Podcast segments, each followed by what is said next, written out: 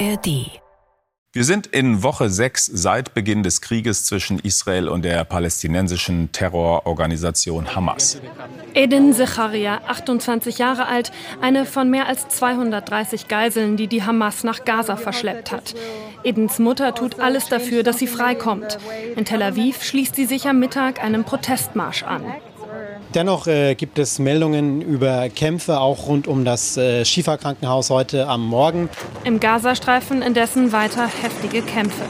Es ist Krieg in Israel und in Gaza seit fünf Wochen mittlerweile und es gibt vieles, was mich seit dem 7. Oktober verstört hat. Eines davon ist das Bild der 22-jährigen Shani Luk, die halbnackt mit verdrehten Gliedmaßen auf der Ladefläche eines Pickups liegt, entführt von der Hamas und wenn ich ganz ehrlich bin, das hätte ich lieber nicht gesehen. Absolut, hier, mir geht es ebenfalls so. Und ich glaube, da geht es auch vielen so. Überhaupt diese Bilder von dem Musikfestival in der Negev-Wüste. Also ich glaube, diese Videos, der Moment, wo die Musik ausgeht, wo die Menschen realisieren, hier ist was passiert und wo sie wegrennen, die habe ich bei Instagram so oft gesehen, dass ich sie auf jeden Fall für mich glaube, nie wieder vergessen zu können. Und deshalb reden wir heute, Christian, du und ich, darüber bei Was geht, was bleibt, nämlich über Bilder aus dem Krieg. Die erreichen uns ja gerade immer und überall. Und die Frage ist eben, ist das gut, weil wir am Leid anderer Anteil nehmen sollten oder bedient das nicht vor allen Dingen unseren Voyeurismus? Ja, gute Frage. Die Antwort liegt vermutlich irgendwo dazwischen. Und es stellt sich dann daher auch die Frage, wenn es eine Ethik des Hinsehens gibt, ähm, des Hinsehens im Krieg, gibt es dann auch eine Ethik des Wegsehens bei diesen Bildern, die uns ne, über Telegram, über die sozialen Medien erreichen? Muss man überhaupt alles immer gesehen haben? Und wenn nicht, woran machen wir dann unsere Entscheidung eigentlich fest? Das alles diskutieren wir in dieser Folge mit unserem Gast Daniel Etter. Hallo. Hallo. Ja, hallo Daniel. Du bist ja Fotojournalist, der viel in Krisengebieten unterwegs ist. Du dokumentierst nicht nur die Folgen des Klimawandels, sondern vor allem auch das Leid der Menschen. 2016 hast du den Pulitzerpreis gewonnen für eine Serie von Bildern von Geflüchteten, genauer gesagt ein Bild ähm, irakischer Geflüchteter 2015 am Strand von Kos. Jetzt ist der Krieg in Israel und in Gaza. Was war dein erster Impuls? Dachtest du, ich muss dort auch hin und fotografieren? Also inzwischen mache ich meine Geschichten, überlege ich mir sehr gut, was ich mache vorher. Und es ist nicht mehr wie vor, weiß nicht, zehn Jahren oder sowas, wo ich dann sofort dorthin geflogen wäre. Und das liegt auch so ein bisschen daran, dass sich natürlich die Medienproduktion sozusagen sehr geändert hat. Da gibt es genug Fotografen, die das fotografieren können, die das gut machen. Die gibt es in Israel, die gibt es auch in Gaza. Ich sehe meine Rolle nicht da drin, Nachrichtenfotos zu machen, die andere Menschen auch machen können. Das habe ich früher gemacht. Und das ist natürlich auch so ein bisschen die Frage, wer Geschichten erzählen darf und wer es tut. Und ich sehe immer noch eine Rolle für Menschen, die von außen kommen, die vielleicht eine weniger emotionale Sicht, gerade in Sachen Israel und Palästina, es ist natürlich extrem aufgeladen. Da ist es, glaube ich, sehr, sehr hilfreich, Perspektiven von außen zu haben, die vielleicht sowohl die israelische als auch die palästinensische Seite wahrnehmen können und abbilden können. Und dann nur israelische Fotografen und nur palästinensische Fotografen zu haben oder Journalisten. Es hat, haben natürlich ihre Rolle, aber ich, ich glaube, das ist manchmal für eine gewisse Objektivität nicht sonderlich hilfreich immer. Ich sehe solche Bilder teilweise, ob auf Social Media oder in Magazinen, die dann zum Beispiel von professionellen Fotografen wie die aufgenommen werden. Ich schaue mir die an und denke, ja, in dem Kontext finde ich die wichtig, aber ist die Legitimation dafür, ein Bild zu machen, etwas zu dokumentieren? Ist es eher anzurühren, Empathie zu erzeugen? Ist es aufzurütteln oder ist es irgendwie alles zusammen? Kann man das überhaupt trennen? Wisst ihr, was ich meine? Ich frage mich, mit welcher Haltung man hingeht. Na, die primäre Haltung oder die primäre Legitimation und die einzige ist halt zu, das klingt jetzt banal, aber zu kommunizieren. Und Washington Post, die hat das, den Slogan Democracy dies in darkness. Also einfach zu erzählen, was passiert. Ob das jetzt emotionalisierend ist, ob das dokumentierend ist, das sind dann praktisch Unterpunkte Punkte davon. Aber das erste ist überhaupt zu reden. Und das ist natürlich, es hat sich ja total geändert in den vergangenen Jahren. Das ist 2011, 12, Libyen, arabischer Frühling. Gab es kein Instagram, da gab es kein, kein TikTok, äh, da gab es nicht dieses Dauerfeuer von Bildern, von Videos aus diesen Kriegsgebieten.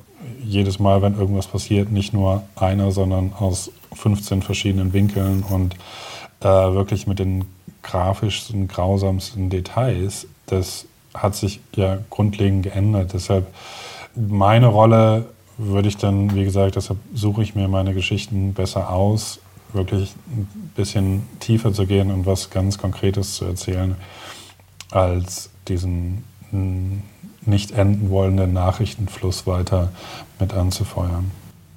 Das heißt, du würdest mhm. auch sagen, oder darüber haben wir vorher schon mal gesprochen, Christian und ich, als wir uns das Thema überlegt haben, dass sich mit der Verfügbarkeit von Bildern auf Social Media auch voll was ändert an der Arbeitsweise von Fotografinnen und Fotografen. Also Leuten mhm. wie dir, die vielleicht eher über längere Zeiträume vor Ort sind, sich ein Thema suchen, aber auch von äh, ganz normalen Nachrichtenfotografen, ne? also die für die Agenturen unterwegs sind und so.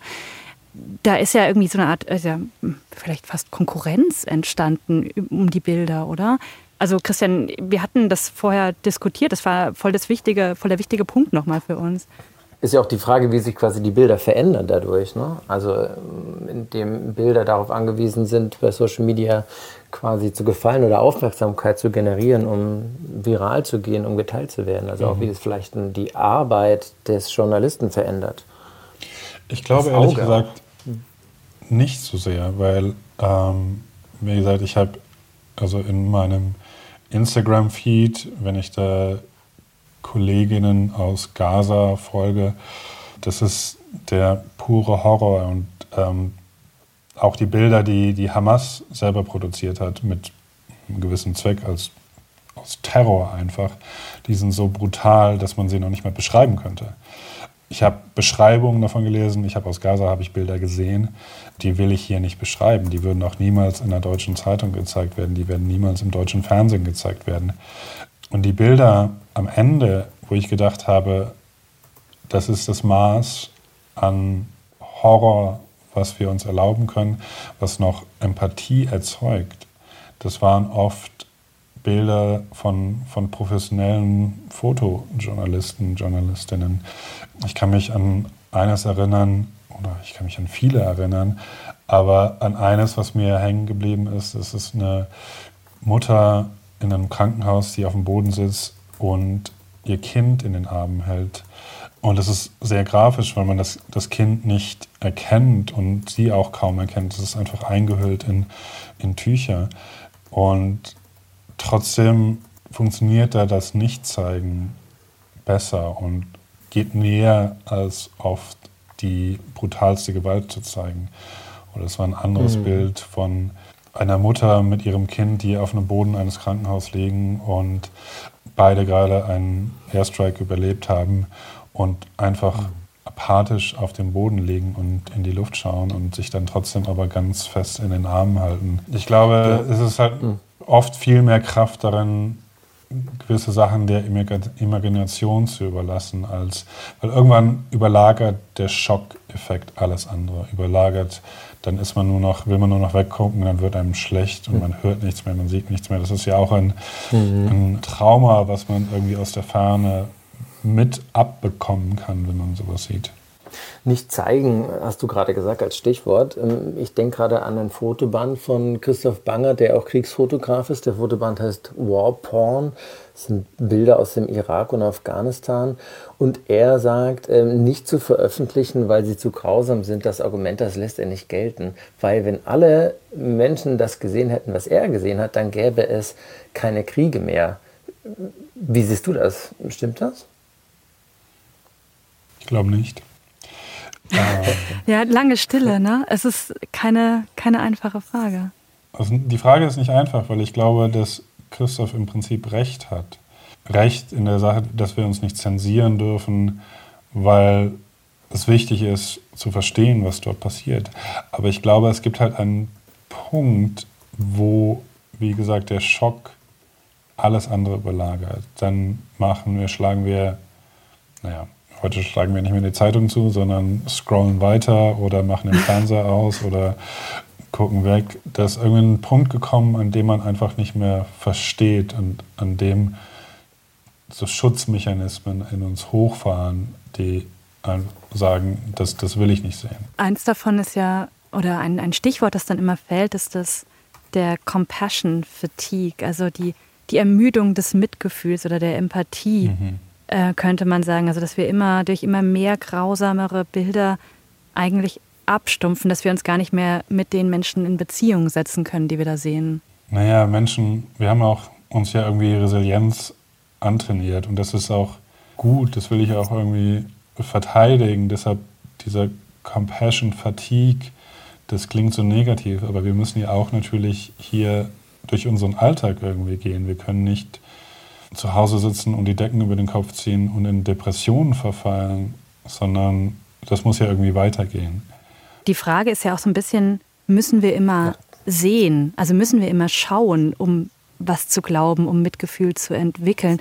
Es gibt aus der Dramentheorie, jetzt ganz anderer Bereich, gibt es den Begriff der Mauerschau, also dass wir erzählt bekommen, was jemand anderes sieht auf der Bühne. Ähm, und das ist ja so ein bisschen das, was auch passiert jetzt teilweise in diesem Krieg.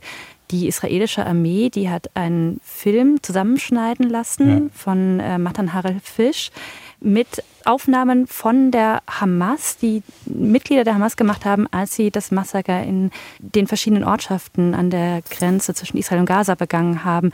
Und das zeigen sie Politikerinnen und Politikern, aber auch Journalistinnen und Journalisten, damit die dann im Nachhinein darüber berichten. Das ist völlig klar, dass diese Bilder nicht zur Veröffentlichung bestimmt sind, sondern dass darüber nur gesprochen werden darf. Das ist ja vielleicht so, eine, so ein Betrachten aus zweiter Hand oder so, könnte man sagen. Aber selbst da haben wir, glaube ich, ein Limit, weil ich habe vor ein paar Tagen habe ich von einem Journalisten gelesen, der dort war und alles haarklein beschrieben hat. Das kann man nicht wirklich vielen Menschen zumuten, ehrlich gesagt, weil es wirklich so krass ist, dass es auch durch das Lesen alleine Trauma triggern kann. Also wenn man schon vorher Erfahrungen in die Richtung gemacht hat oder was auch immer. Das, will man nicht lesen. Deshalb glaube ich, Bilder sind wichtig und Emotionen sind wichtig und Leid zu zeigen ist wichtig.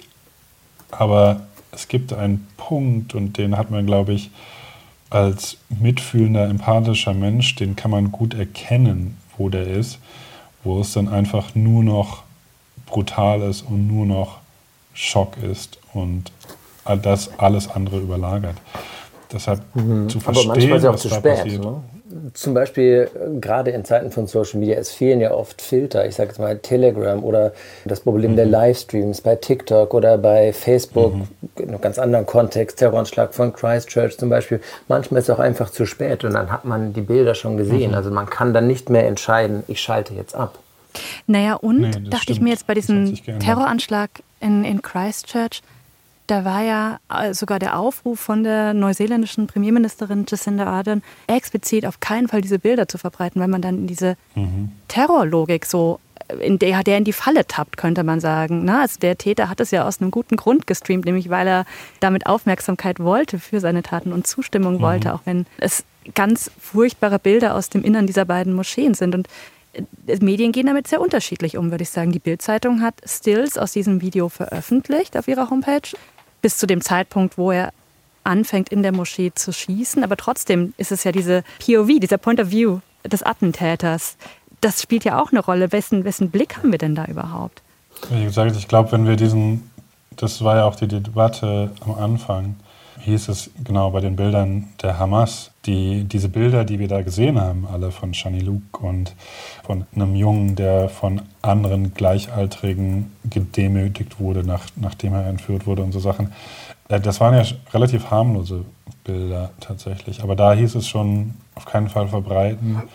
Ihr folgt der Terrorlogik der Hamas. Und jetzt, zwei Wochen später habe ich, oder inzwischen fünf Wochen sind das ja schon fast, habe ich Kolleginnen gesehen, die gesagt haben, wir würden mehr Anteilnahme an der israelischen Seite zeigen, wenn wir diese Bilder gesehen hätten. die wirklich brutalen, die Exekutionen von Kindern, die es dort gegeben hat. Und ich glaube halt, da gibt es eine relativ klare Linie, wo es einfach die Grenzen unserer Empathie sprengt und dann nur noch in Schock geht und Abwendung. Deshalb, wie gesagt, man muss es einsetzen, es muss diese Bilder geben aus Dokumentationszwecken.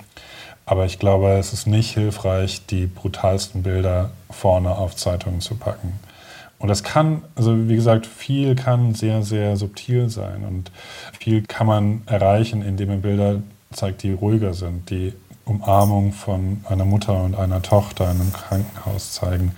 Ich glaube, da liegt mehr Kraft drin, weil wir uns das noch vorstellen können, weil das nicht die Grenzen unserer Vorstellungskraft sprengt, was mhm. in Israel passiert ist und was in Gaza jetzt passiert ist. Das können wir uns nicht im Ansatz vorstellen. Und dann, das, wie gesagt, ich glaube, das hilft einfach nicht wirklich. Ja, das mag sein, wie du sagst, dass in der ruhigen Bildern, in der Umarmung mehr Kraft liegt. Aber trotzdem blicken wir gerade in zwei Bildwirklichkeiten. Also eben diese ruhigen Bilder, vielleicht auch die Bilder mit weniger Grauen in klassischen Medien und jüngere NutzerInnen, die Content Creatoren folgen aus Gaza, weil dort kaum Berichterstattung selbst möglich ist. Motas Seiser zum Beispiel, ein Instagrammer, der ja mittlerweile 14 Millionen Follower hat, der zeigt, was dort passiert im Zentrum des Konflikts, also in der, an der Front des Kriegsgeschehens. Also es gibt ja aber auch diese anderen Bilder. Und was sich daraus ergibt, ist ja so ein bisschen die Frage, bewegen wir uns dann in zwei völlig verschiedenen Bildwelten und spaltet sich dann unsere Empathie auch auf? Also haben wir mehr Empathie im Moment zum Beispiel für die, die Bevölkerung in Gazastreifen, einfach weil wir da so viel mehr Bilder zu sehen bekommen? Das ist schwierig zu sagen. Aber wie gesagt, ich glaube nicht, dass es darum um die Frage geht, wo mehr Empathie ist. Und für die meisten Israeli, die hatten am 7. Oktober, das war ein dramatisches Erlebnis. Das war, glaube ich, reiner Horror und ich glaube, das wirkt auch für viele, ich meine, haben viele Menschen haben ihre Angehörigen, ihre, ihre Töchter, ihre Söhne, ihre Mütter, ihre, ihre Schwestern verloren und das, das wird ein Leben lang bleiben, dieser, dieser Terror und dieses Leid. Und, aber gerade ist es so, dass Gaza bombardiert wird und dass da Menschen heute Tag für Tag ihre, ihre Liebsten verlieren, ihre Angehörigen verlieren, ganze Familien ausgelöscht werden innerhalb von Sekunden.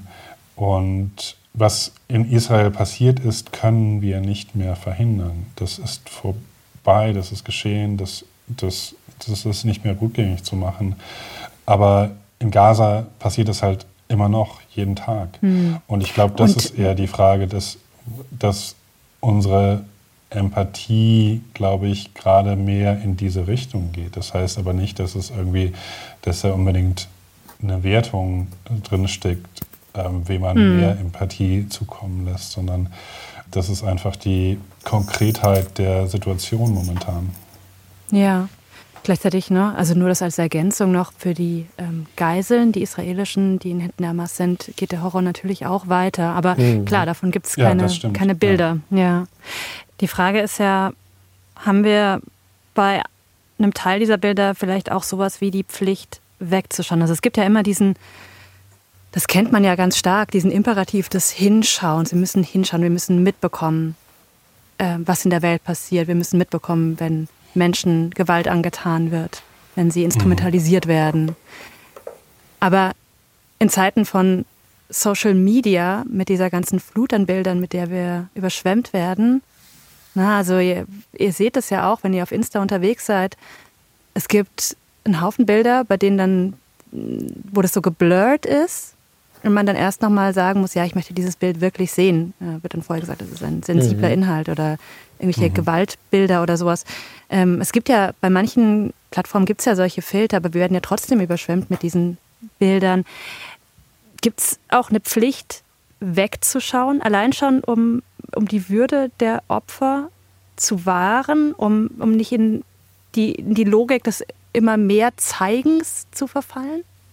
Also ich glaube, ich habe definiert für mich oder ich habe ein Gefühl dafür, wo ich sagen kann, das kann ich zeigen, das kann ich nicht zeigen. Also ich, ich teile in meinem Social oder meinem Instagram-Kanal, das Einzige, was ich habe, wirklich aktiv Bilder von dort, aber nicht diesen puren Horror.